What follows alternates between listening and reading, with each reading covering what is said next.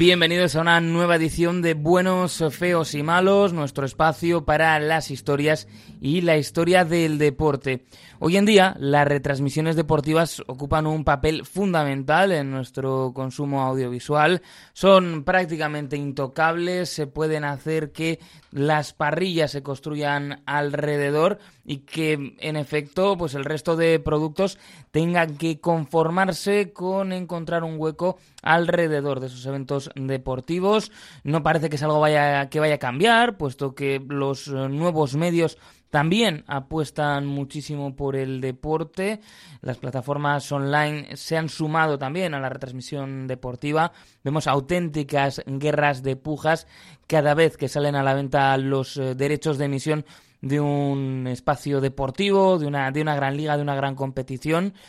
Y no está de más, y es lo que vamos a hacer en el día de hoy, eh, recordar pues que todo esto tiene una historia y que no siempre ha sido así en que ha habido momentos en los que el deporte incluso podía ser un producto secundario o un producto que quedara a merced de otras eh, propuestas. Hoy viajamos a un tiempo en el que los deportes todavía no habían alcanzado su cima de popularidad televisiva y donde una ficción, por ejemplo, pues podía quitarle el espacio a un gran evento deportivo. Solo así se puede entender lo que pasó el 17 de noviembre de 1968. Se medían en el Oakland Coliseum los New York Jets y los Oakland Raiders. Un partido que para muchos espectadores, para la mitad de los Estados Unidos, pues eh, no pudieron verlo terminar a pesar de lo vibrante que estaba resultado. Porque ese día esto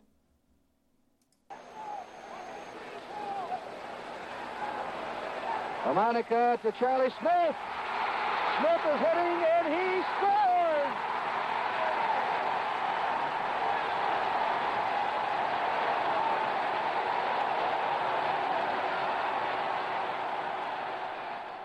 Terminó por transformarse en algo que poco tenía que ver. Se transformó en esto.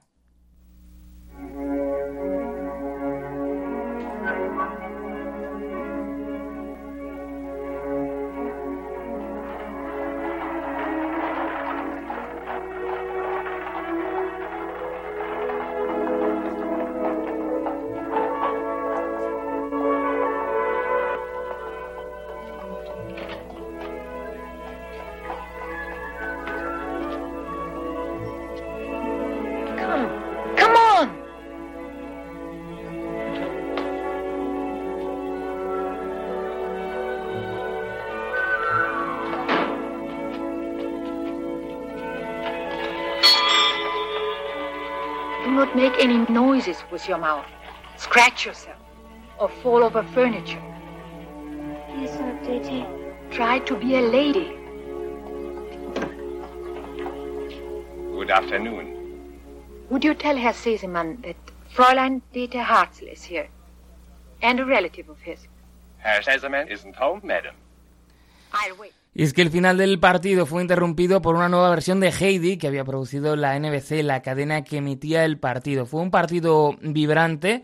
Algunos de sus protagonistas eh, han sido ya protagonistas de este espacio, hemos hablado de ellos y también eh, pues otros van a aparecer. Eh, esta excusa de este partido que pasaría a la historia como el Heidi Game por ser interrumpido por esta emisión de Heidi, nos da pie a hablar eh, sobre cómo la NFL, como el fútbol americano, ha alcanzado a ser el espectáculo global, podríamos decir incluso que es en el día de hoy. No ha sido un camino fácil y a través de este partido vamos a poder sumergirnos en cuál fue el contexto y cómo pudo ser que un gran partido de fútbol americano fuera en mitad de su emisión reemplazado por una película, por Heidi.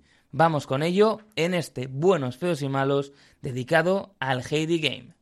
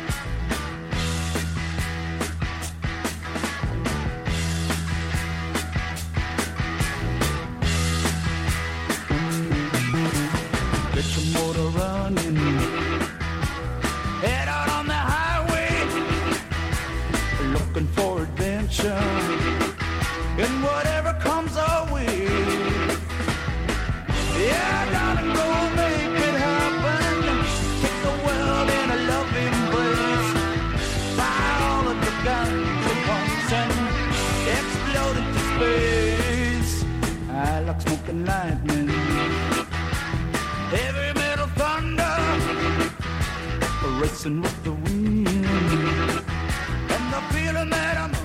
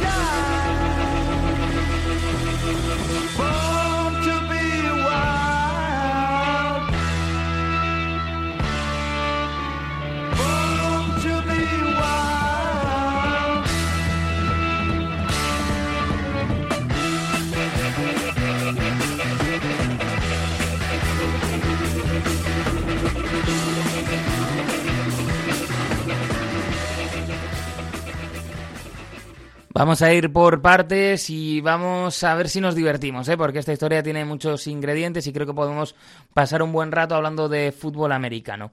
Vamos por partes, como digo. Eh, Vamos a intentar entender cuál era la situación del fútbol americano profesional en 1968, que es cuando tiene lugar este partido entre los Jets y los Oakland Raiders, este conocido como el Heidi Game. Eh, hablamos de un deporte que ya, por aquel entonces, eh, incluso luego veremos que, quizá yo lo había conseguido, aunque no fuera esa la percepción. eh, caminaba con fuerza para convertirse en el pasatiempo favorito de América, reemplazando al, al béisbol, ¿no? Un béisbol que todavía incluso en el día de hoy parece eh, enfrascado todavía en dar con la fórmula que le permita recuperar pues esa posición de, de primacía que tuvo antaño. Pero es importante destacar que en la segunda mitad del siglo XX lo que sucede es que en los Estados Unidos el béisbol, que había sido entendido como el gran pasatiempo nacional, es reemplazado por el fútbol americano. Se decía incluso, y, y se llegaba a decir, ¿no? Mucho tiempo después, cuando ya esa balanza de poder había cambiado, que para entender a la sociedad estadounidense había que entender el béisbol. Bueno, sin ánimo aquí de quitarle ni un ápice de importancia y de belleza tampoco al béisbol, ¿no? que es un deporte que nos encanta. Pero, eh, como decimos, en esa segunda mitad del siglo XX las cosas cambian y es el fútbol americano el que sirve para entender mejor la sociedad estadounidense y el que es el deporte favorito ¿no? de, los americanos en, en esos eh, tiempos. No fue tampoco una batalla sencilla, porque eh, la primera resistencia mm, que tuvo que superar el fútbol americano profesional es precisamente la parte del profesionalismo, que era visto con cierto recelo. No es que el fútbol americano no fuera popular, es puesto que mm, se practicaba, se disfrutaba y a nivel universitario era también eh, seguido con, con atención. Pero eh, la comprensión que había en, en, el momento, en los primeros años de desarrollo de, del deporte, eh, a nivel profesional, en ese arranque del siglo XX, era que el deporte profesional prácticamente correspondía al, al béisbol, que era el, gran deporte, también otros, eh, otras disciplinas que han ido perdiendo popularidad o eh, pues eh, teniendo sus altibajos, como es el caso del boxeo, ¿no? Tremendamente popular también en eh, ciertos momentos del, del siglo XX. Y el fútbol americano se entendía que, que se acababa ahí, que, que sí, que estaba muy bien, que se practicaba, se disfrutaba, pero que no tenía su hueco en el deporte profesional. Y fueron décadas de esfuerzo para cambiar esa percepción muy arraigada en la sociedad estadounidense. Por eso digo que la distinción de profesional es importante, ¿no? A veces hemos hecho distinciones entre profesional y no profesional en el sentido, por ejemplo, del wrestling. Claro, como un deporte legítimo, el wrestling profesional, el pro wrestling, pues ya como, bueno, un espectáculo eh, de, de ficción con finales predeterminados. Este no es el caso. Aquí hablamos de, de profesionales eh, como tal y de poder continuar con esa práctica deportiva al, máximo nivel una vez tem- terminado ese periodo en la, en la universidad. Y como decimos, costó, ¿eh? fue, fue un proceso duro, fue un proceso difícil, hubo mucho ensayo y error. Y el, el primer paso importante eh, para que se pudiera sentar llega en 1920 con la fundación de la NFL, una NFL que simplemente mirando mapas o mirando los equipos, pues ya vemos que era muy diferente al gigante que es ahora. Eh, y le sigue, y de hecho le cuesta a la propia NFL décadas asentar su producto y ganar yo, no la importancia que tiene en la actualidad, sino bueno, ganarse un hueco eh, con regularidad en los medios de comunicación y empezar a ser visto como algo que se podía disfrutar y como un deporte que tenía potencial en este caso para competirle al béisbol por la primacía. Durante mucho tiempo costó, pero se mantuvo y hay que reconocer eh, que hay pues figuras muy importantes y franquicias importantes que fueron mm, muy tozudas a la hora de seguir adelante y cuando las cosas se ponían complicadas doblaban esa apuesta por el fútbol americano en su vertiente profesional. Sobre las causas ¿no? de este crecimiento y cuál fue el proceso de convertirse en lo que soy, hay un libro fantástico que se llama America's Game, The Epic Story of How Pro Football Captured a Nation, de Michael McCambridge. Es una grandísima pieza de, de periodismo y reconstruye con muchísimo mimo lo que fueron no solo esas primeras décadas, sino todo el proceso. Es un libro que pues es una de, de las claves ¿no? y una de las principales fuentes del programa de hoy. Y se ha hablado mucho del papel de los medios de comunicación y sobre todo del papel de la televisión. Se ha llegado incluso a decir, y, y, no sin parte de verdad, que el éxito del fútbol americano es que consigue tejer una relación simbiótica con el gran medio de comunicación del momento, que es la televisión en, ese, en su momento de mayor desarrollo, y que por eso consigue ganarle la partida a otros deportes. Y esto, eh, teniendo una parte importante de verdad, admite también muchos matices que son los que hace McCambridge en su libro y que nos va contando cómo el proceso es bastante más complejo y por un lado la NFL a lo largo de décadas, décadas hace muchas cosas bien y eso es verdad, pero también le suceden cosas que acaba sabiendo aprovechar. En muchos casos hace de la necesidad una virtud y consigue de situaciones que a priori serían negativas para el desarrollo del deporte, consigue pues eh, algo bueno y consigue impulsar eh, su marca. Como digo, muchas de las cosas se pueden atribuir al mérito eh, de Berbel, después de Pete Russell, los comisionados importantes ¿no? de, de la liga, de la NFL y posteriormente pues cosas que van sucediendo y que juegan a beneficio de la liga. Ya en la década de los años 40 comienzan a hacer algo que hoy en día todavía podemos decir que, caracteriza a la, a la, NFL y al fútbol americano. La capacidad de con una temporada relativamente corta, y bueno, eh, ya no solo en cuanto a prolongarse en el tiempo, sino eh, principalmente en cuanto a la cantidad de partidos con respecto a otros deportes, es capaz de generar noticias a lo largo de todo el año. Y es capaz de hacerlo, pues, porque eh, sus guerras internas, sus fichajes, muchísimas cosas hacen que cuando no están jugando partidos la gente siga interesada. Y esto es gran parte del éxito, porque si no, por número de partidos lo tendrían difícil eh, para competir, pues eh, ya no solo con eh, la MLB, sino también con, con ligas como, como la NBA en este tiempo.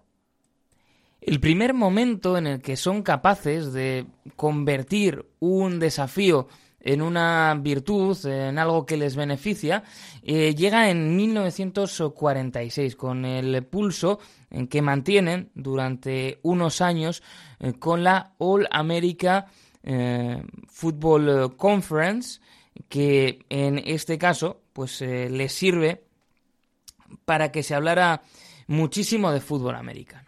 Eh, y a priori esto mm, podía parecer eh, que era un reto, ¿no? Porque salía otra liga que quería competir con ellos y que quería, bueno, en muchos casos, eh, disputarles ese espacio. Pero hay, hay que destacar una figura clave para entender el devenir de la liga, como es Berbel.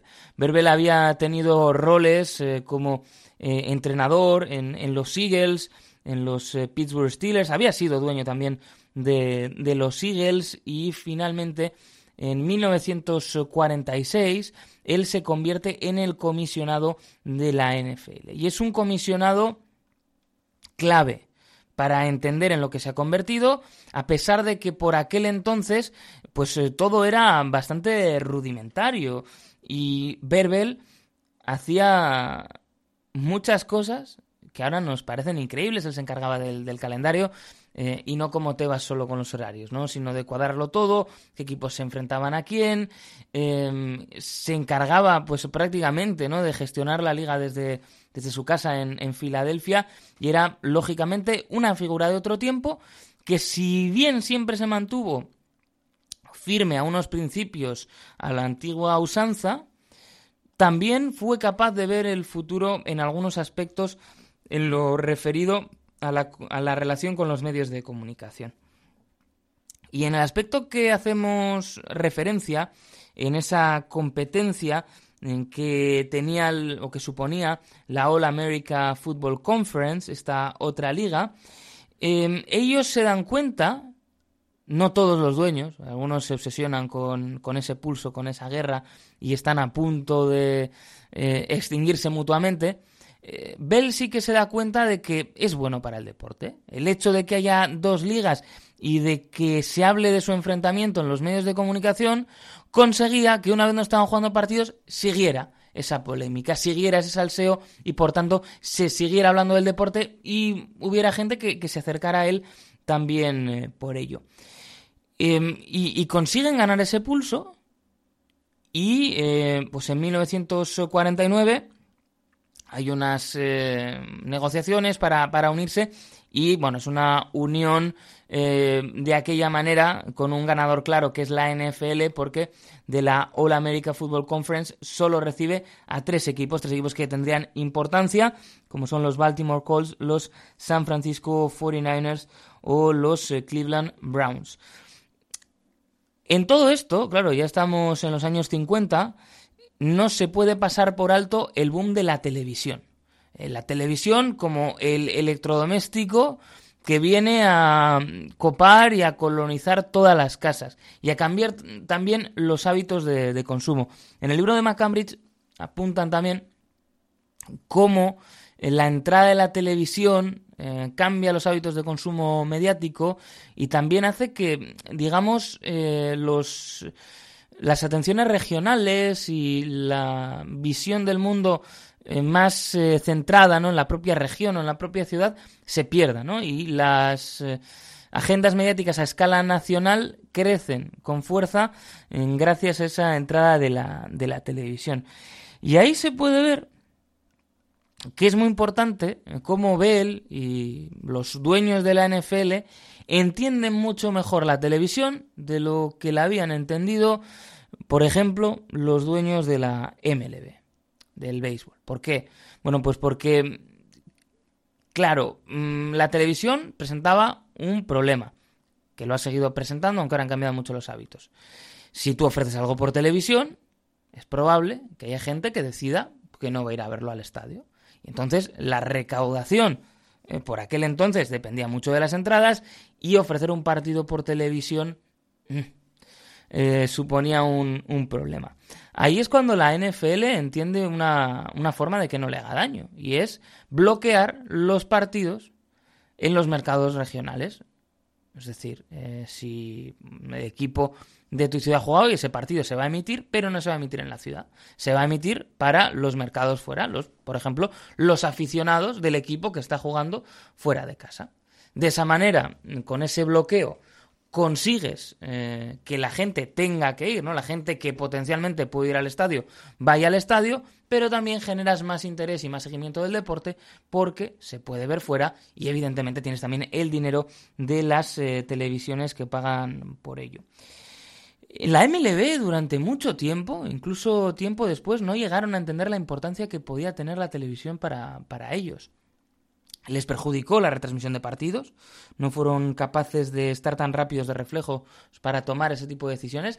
Incluso tiempo después, todavía seguían diciendo que eh, el peor asiento del estadio tenía que darte eh, algo mejor que la, que la televisión, ¿no? Que la televisión no podía ofrecer algo mejor que lo que te diera ese peor asiento en el, en el estadio. Y eso era muy diferente con todos los movimientos que estaba eh, realizando por aquel entonces ya la NFL. Que mm, incluso en un momento dado toma una idea que había surgido del béisbol cuando un propietario había propuesto algo que, bueno, era muy avanzado para su tiempo y que de hecho aquí nos costó todavía que llegase, que era el reparto entre todos los clubes del dinero televisivo.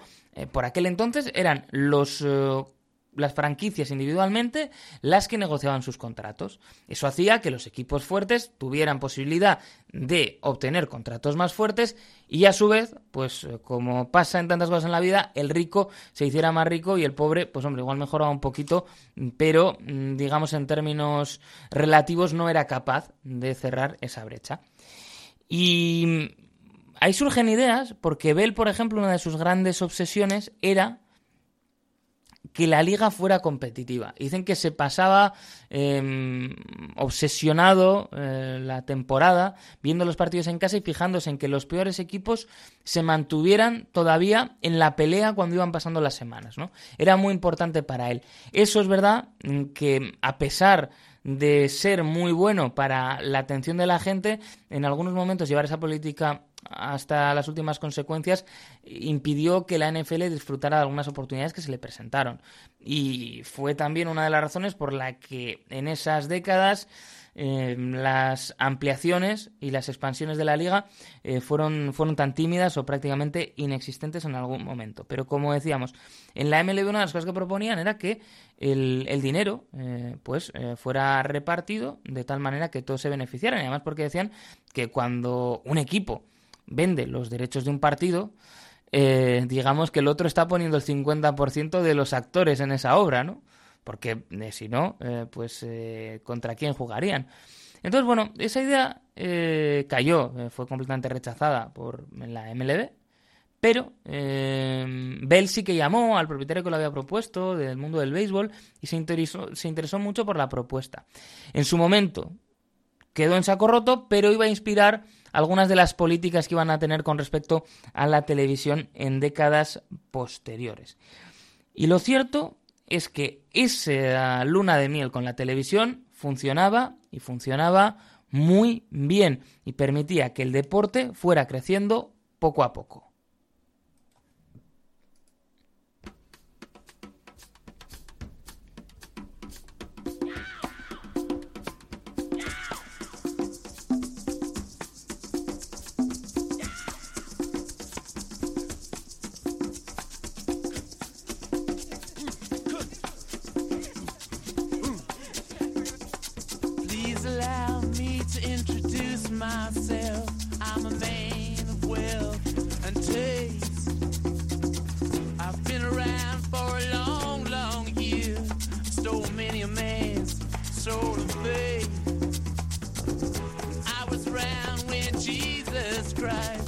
his moment of doubt and pain.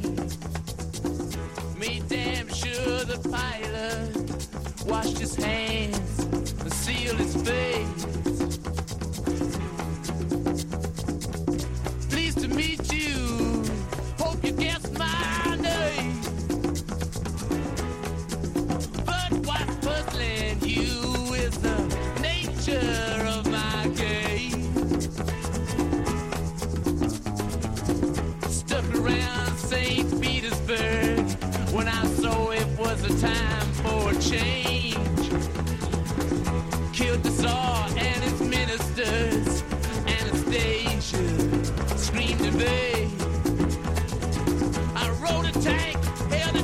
A generous rank when the blitzkrieg raged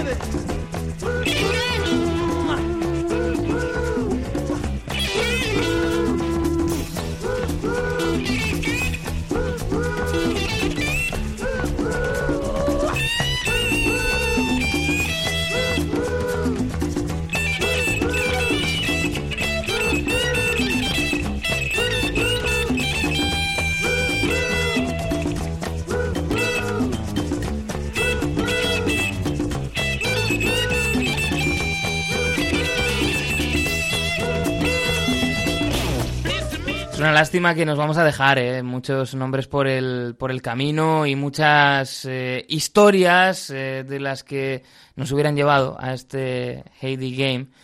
Pero claro, es que en el tiempo que tenemos es bastante complicado. Hay hitos, hay hitos que hay que, bueno, mm, pues analizar porque después tuvieron su impacto en la historia del, del fútbol americano y llegando a este eh, momento que estamos contando. Uno de ellos es el eh, partido por el campeonato de la NFL de 1958, a finales eh, de ese año, el 28 de diciembre, en el Yankee Stadium de Nueva York. Ahí se veían las eh, caras los Baltimore eh, Colts y los New York Giants. Es el primer partido que se decide en la muerte súbita y es eh, conocido como el mejor partido jamás jugado, ¿no?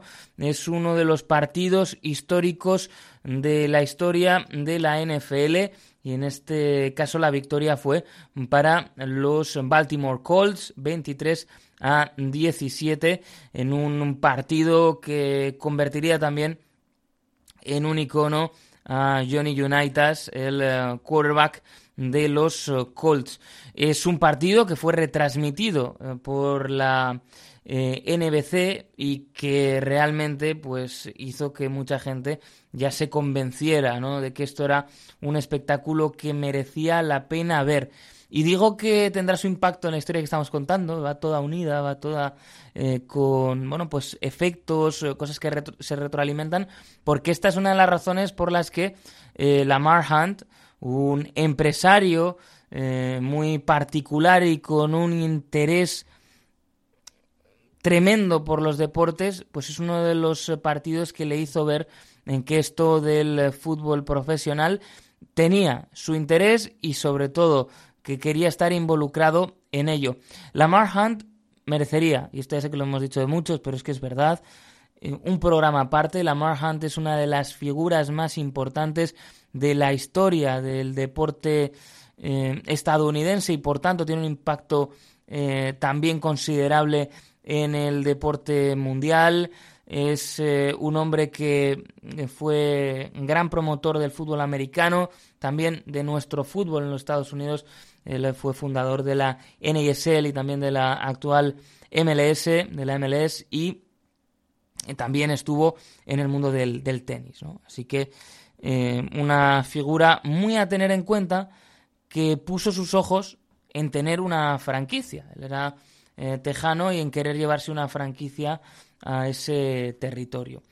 Eh, por un lado, eh, la NFL se había mostrado contraria a llevar equipos a, Texas y, a esa zona del país en realidad. Eh, bueno, por un lado porque entendían que en el pasado los intentos no habían tenido una acogida demasiado amigable, que seguía primando mucho el fútbol universitario y también porque querían mantener un poco la liga dentro de su zona de influencia y siempre que alguien se había salido habían sido, bueno, algo eh, cautelosos al respecto y tratando de establecer mecanismos para compensar a los equipos, eh, sobre todo en lo referente a los, eh, a los viajes, ¿no? que, que, se podían disparar teniendo un equipo más alejado del área geográfica en la que estaban localizados el resto. Además, cuando Lamar Hunt intenta acercarse a la NFL, a hacerse con un equipo, tenían un problema en la NFL. Y el problema estaba en Chicago. No con los Bears, sino con los Chicago Cardinals. El problema tenía varias vertientes. Eh, la principal de ellas, bueno, era que había quedado en, manos de, la viuda del eh, propietario de en Violet eh, Bidwick también estaba metido su segundo marido, Wolfner. Y claro, eh, el problema con el que se encontraron es que, por un lado, los Cardinals no pintaban demasiado en la liga, porque estaban eclipsados en la ciudad por los Chicago Bears. Y además, esa situación de que en un mercado grande, en un mercado importante, en un mercado televisivo potente como es el de Chicago, hubiera dos franquicias, suponía prácticamente pues que eh, el negocio televisivo allí quedaba prácticamente anulado. ¿Por qué? Porque si había partido en la ciudad no podían emitir tampoco el partido de la otra franquicia aunque esta estuviera jugando fuera, ¿no? Para fomentar que la gente fuera, fuera al estadio, como decíamos antes. Y esto era un problema. Y esto para la NFL lo tenían bloqueado. Entonces entendían que quien quisiera entrar a la liga, el camino era comprarle el equipo a, a Violet Bidwick y a partir de ahí, bueno, buscar una salida para esa franquicia que buscase otra ciudad y así solventarían varios problemas. Pero no querían vender. Y es lo que se encuentra Lamar Hunt cuando acude a mostrar su interés en comprar la franquicia. Y entonces, eh, una de las cosas que en un momento dado le dicen es eh, si conocía a otros empresarios, eh, conoce a este, conoce a este otro. Dice, sí, bueno, pues ellos también lo han querido, lo han querido comprar. Y no se lo hemos vendido. Y entonces eh, Lamar de, de vuelta, ¿no? Eh, cuando en su vuelo de vuelta a casa, dice que se le enciende la bombilla. Y lo que piensa es que si hay otra gente que estaba por la labor de comprar el equipo y no han podido, y parece además que no tienen demasiado interés en vendérselo y que por aquel entonces todavía Verbel no tenía eh, interés en ampliar la liga, pues que por qué no contactar con esos empresarios que habían hecho ofertas de varios puntos del país y con ellos formar otra liga. Y en un momento dado, de hecho, la propia NFL no ve con malos ojos que surja otra liga. ¿Por qué? Porque querían repetir la jugada de los años 40. Es decir, estamos hablando eh, de finales de los 50, mm, todavía tenían fresco el recuerdo de, por un lado, lo duro que había sido eh, ese pulso con la All America Football Conference, pero también de cómo se habían sido capaces de beneficiar. Y en un momento dado creen que eso puede pasar, ¿no? Era la visión de, de Verbel, diciendo que, bueno, que salían muchos eh, chicos al año eh, con capacidad para jugar a fútbol americano, que salían de la universidad, que había también muchos entrenadores y que, por tanto, pues como ellos no podían asumirlo todo, que sería bueno para el deporte que hubiera otra liga. Y es en ese momento en el que empieza a tomar forma un nuevo proyecto. la American Football League. Y esa liga va para adelante, va para adelante más allá de los tiras y aflojas que hay, porque mm, por más que de primeras eh, pareciera que estaban convencidos con todo, en un momento dado a Lamar Hunt le ofrecen lo que quería, que era poder eh, tener una franquicia NFL. Y cuando él ya ha contactado con otros propietarios a los que no quiere dejar tirados, dice que no, que siguen adelante. Y llegan años bastante complejos. Eh, por un lado, eh, porque, bueno, pues en, fallece Bert Bell, fallece además pues de manera inesperada y no era una persona fácil de sustituir por toda la cantidad ¿no? de atribuciones que había tenido el comisionado. Él, había hecho y deshecho, había contado, es verdad, con el respaldo de los propietarios, pero habían, con- habían confiado en él y, y era difícil de reemplazar. Aunque eh, quien sería finalmente sustituto, eh, Pete Russell, pues sería una de las grandísimas figuras de la historia del fútbol americano y daría, daría muchísimos pasos adelante. Y a su vez llegan los años de competencia con esa American Football League que propone un reto, que verdaderamente se quiere ver de igual a igual con la NFL y está dispuesta a tirar para adelante.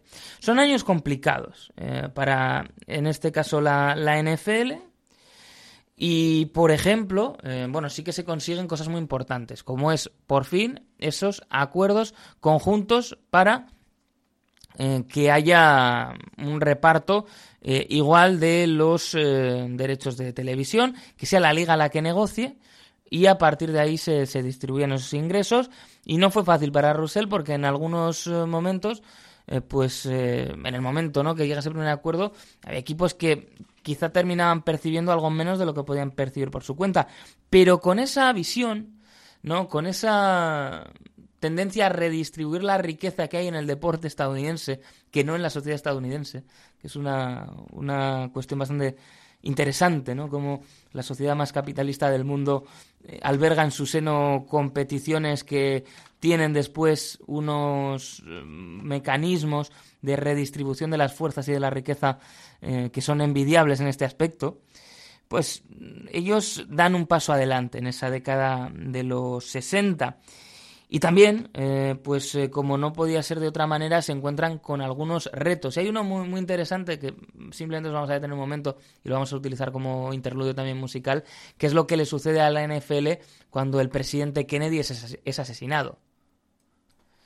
Lo cuenta de forma muy interesante, bueno, está en el libro de McCambridge, también está en, castellano, en un libro muy interesante que se llama Yes We Football de, de Raúl Cancio, eh, que está muy bien, porque además de explicar las normas, pues tiene artículos sobre la historia del deporte, sobre las franquicias, es francamente recomendable. Salió hace unos años por, por el método del crowdfunding y después eh, todavía se puede encontrar en, en librerías y en, en la web. Eh, bueno, lo que le sucede cuando Kennedy es asesinado es que mm, la NFL es la única que no para. Estamos en años de competencia NFL, AFL, eh, National Football League, American Football League. Eh, hay dudas, eh, no tenían mucho tiempo para plantearlo, los viajes no eran tan inmediatos como lo son ahora y entonces tienen que tomar una decisión. Eh, tras dudas, la American Football League decide que no va a jugar ese fin de semana. Mientras que la NFL, eh, Russell habla, eh, Pete Russell, con eh, Pierre Salinger, que era secretario de prensa de, de Kennedy, al que le había pillado esto en un viaje con otros miembros del Ejecutivo. Y el consejo que le da, que visto con los años pues fue bastante erróneo, era que a Kennedy le hubiera gustado que jugaran y que eh, la gente necesitaba una, una distracción. Bueno, finalmente la, la NFL jugó ese fin de semana en un ambiente muy extraño, pero el propio Pete eh, Russell eh, defiende que es una de las peores decisiones que tomó en todo su tiempo como comisionado de la NFL. Aunque hemos traído aquí unas sombras, pues también hay que reconocer que en todo su legado hay muchísimas más luces que otra cosa.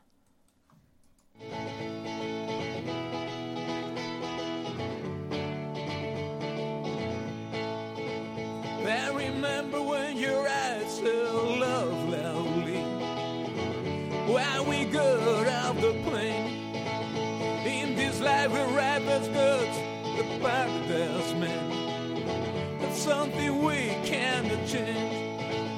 And the wind was blowing back your hair in the car. Then I pray, oh Lord, please take us home. Red roses from Texas. Pink dress you never wore again. Red roses from Texas.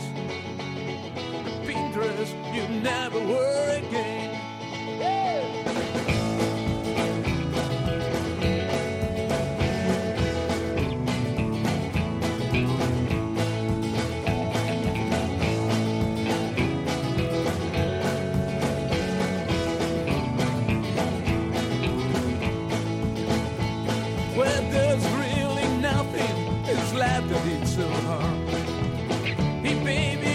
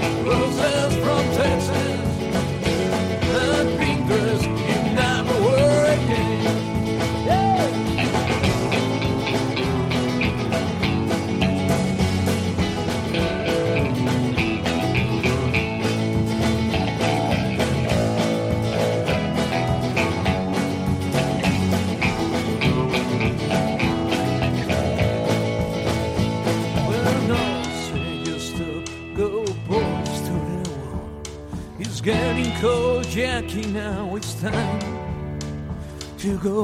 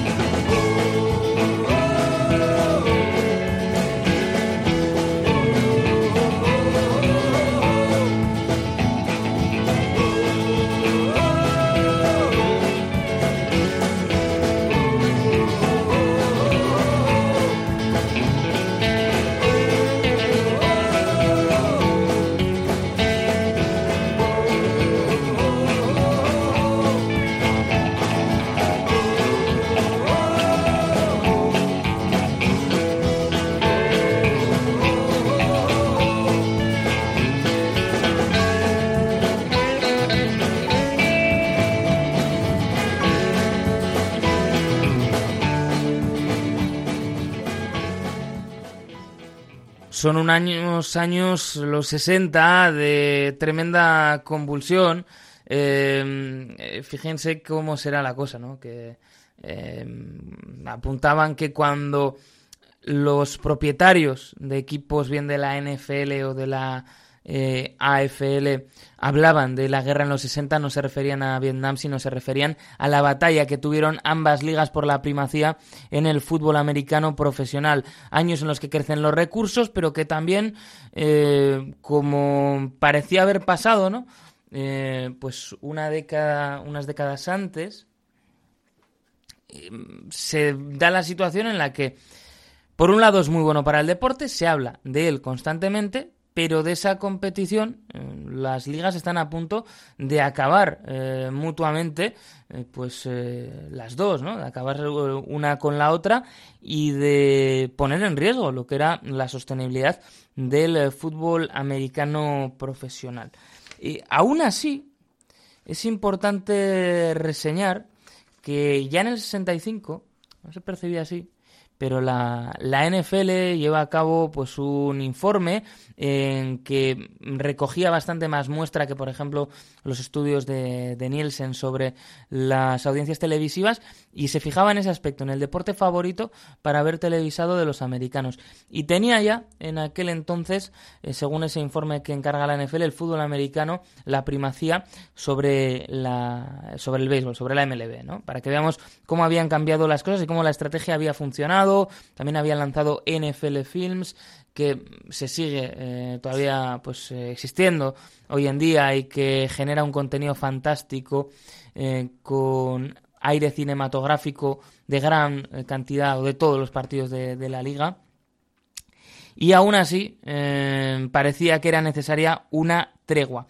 Y es cuando se firma el acuerdo en 1966, en junio, entre ambas eh, ligas para unirse de forma que ambas ligas mantendrían calendarios separados durante las siguientes cuatro mm, temporadas y finalmente se unirían en 1970 para formar una única liga con dos conferencias. En ese periodo de interludio, en ese momento en el que ya está eh, acordado, ¿no? En el 66 en la unión de las dos ligas, pero todavía están jugando con calendarios separados. Estamos hablando de que después de ese acuerdo tenemos ya por fin el eh, primer eh, partido por el título entre ambas ligas. Eh, la primera, eh, pues que recibiría posteriori el nombre de Super Bowl, un nombre de Super Bowl que viene también de la cabeza de, de Lamar Hunt, ¿no? Para que veamos su impacto en el deporte. Y es en ese contexto, en una NFL y una AFL que han llegado a un acuerdo cuando nos encontramos con este Heidi Game en un partido correspondiente a la American Football League. ¿Cómo sucede todo esto? Bueno, pues hay bastantes eh, causas que podemos desgranar. La primera de ellas y una que se ha señalado mucho y que incluso dolió mucho dentro de la American Football League es que a pesar del acuerdo digamos que para muchos todavía seguía siendo un producto secundario la, la AFL, que la NFL era la que, la que mandaba. Por otro lado, el hecho de que, bueno, pues no todo era como lo es ahora y que había otros proyectos que también tenían mucha importancia en los medios. El caso es que nos vamos, hemos llegado ya al final de este círculo que hemos hecho a través de la historia de este viaje al 17 de noviembre de 1968. Partido excitante de una rivalidad además que estaba creciendo, eh, como eran los New York Jets eh, y los Oakland Raiders. Por ahí, por los eh, Raiders, estaba el eh, bueno de John Madden, del que ya hemos hablado en este programa. Si fuera YouTube, pondríamos ahí el link para, para verlo. Aquí pues lo pondremos debajo, lógicamente, en el texto que acompañará después en nuestra página web a este programa. En ese momento, eh, en aquella época, los partidos no solían demorarse más de dos horas y media y tenían asignada por parte de la cadena tres horas para el partido entre Oakland y, y Jets. Y parecía suficiente, realmente, no había demasiada preocupación. Eh, ¿Qué ocurría? Pues que por un lado la rivalidad eh, con lesiones, con penalizaciones y también siendo un partido de bastante anotación, hizo que el partido se fuera cada vez más largo, cada vez más largo y que fuera dando la sensación que no iban a tener tiempo eh, de concluir el encuentro para las 7 de la tarde, hora del este, que era eh, cuando pues eh, tenía que entrar la famosa película de Heidi. A partir de ahí hay varias eh, bueno, explicaciones. Lo que se cuenta es que la NBC había decidido que no, que iban a dejar que el partido eh, siguiera adelante y que posteriormente iban a emitir ese telefilme de Heidi.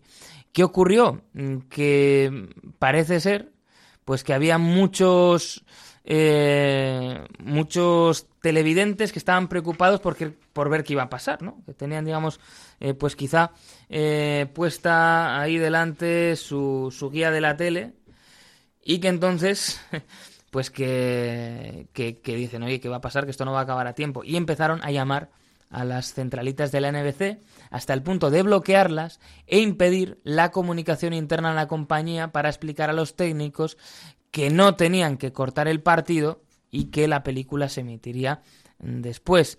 Eh, todo estaba eh, bien preparado. Es verdad que una de las dificultades añadidas era que habían hecho una gran promoción de la película de Heidi, que habían pues hecho anuncios en televisión, habían puesto también muchos eh, anuncios en, en, periódicos y que querían arrastrar además eh, a, la, a, las audiencias familiares, ¿no? Aprovechar también el arrastre que podía tener el fútbol americano para tener a toda la gente, pues, eh, durante todo el día ahí delante. Eh, de hecho, ese, ese programa de, o ese, esa emisión de Heidi estaba destacada, por ejemplo, por el New York Times como uno de los programas a ver ese día, ¿no? todo esto hizo, pues, que la cosa se complicara y claro, si ya es un problema que te corten un partido pues en los minutos finales, lo es mucho más cuando están sucediendo cosas. Todos sabemos que hay gente que, se marcha se marcha de los eh, estadios, ¿no? Antes de que estos terminen los partidos. Pero claro, no se marcha cuando la cosa está en el aero, que es lo que sucedió, puesto que los Oakland Riders consiguieron una remontada una remontada recordada por aquellos que lo pudieron ver, bien por la zona del país en la que se encontraban, eh, bien porque eh, estaban allí en ese Oakland Alameda County Coliseum y pudieron ver la remontada que se perdieron todos los que estaban siguiendo las aventuras de Heidi. El partido, bueno, pues dejó muchas reacciones, eh, se enfadaron muchísimo eh, los oyentes, eh, llamaron a televisiones, llamaron a periódicos, llamaron incluso, ¿no? En algunas zonas a, la policía directamente, ¿no? De, de, indignados que se encontraban porque el partido había sido interrumpido por Heidi.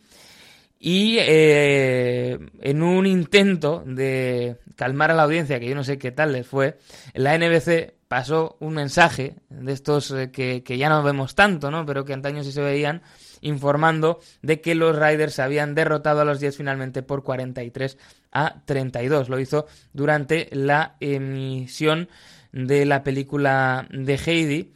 Eh, además, en un momento que era un poco eh, pues eh, bueno, importante la película porque es cuando Clara eh, da unos pasos, ¿no? Ayudada por, por Heidi. Que está, yo no sé si han visto esta versión, yo la verdad que, no la he visto. bueno, ni esta ni, ni, muchas otras, pero bueno, tampoco pasa nada. Después de esto, la NBC instaló unos teléfonos Heidi que estaban hechos para que en caso de una situación como esta no se vieran colapsados y pudieran transmitirse las órdenes internas eh, sin que las llamadas masivas de la audiencia pudieran impedirlo. Eh, también cuando, eh, pues unas semanas después, emitieron Pinocho, ya explicaron que los aficionados verían el partido entero y que Pinocho comenzaría tan pronto como terminase el partido, ¿no? Y se querían eh, cubrir las espaldas eh, y lo mismo hicieron cuando sacaron una película de las aventuras de Huckleberry Finn. ¿Qué sucedió también? Bueno, pues que se empezaron a incluir en los acuerdos televisivos cláusulas que impedían a las cadenas hacer esto, ¿no? Una idea de cuidar el producto. Cuidar el producto había sido algo que había obsesionado a la NFL en muchísimo tiempo. Por ejemplo, en los tiempos de Verbel eh, no dejaba que se grabasen eh, las peleas o las discusiones que pudiera haber. Y él decía que los periodistas de los periódicos podían informar de lo que quisieran, pero que las cámaras eh, tenían que dar un buen ejemplo para los eh, chavales que lo estaban viendo y que entonces no se podía transmitir esa imagen de la liga. Bell era un tipo que manejaba muy bien y que le hizo un gran favor a la imagen de la NFL. Bueno, pues hemos llegado así al final de este episodio mm, que más que dedicado al, al Heidi Game, ¿no? Pues está dedicado a lo que es la relación del fútbol americano con la televisión y que tiene en este curioso partido que fue interrumpido por la emisión de la película de Heidi un bonito ejemplo de cómo eran las cosas antes y de cómo el deporte todavía no reinaba al menos tanto como lo hace en la actualidad. Así llegamos al final de este Buenos feos y malos. Esperemos que les hayan, que lo hayan disfrutado y que además, como tenemos unos segundos, la canción que vamos a escuchar no sea interrumpida por Heidi. Hasta la próxima, Aur.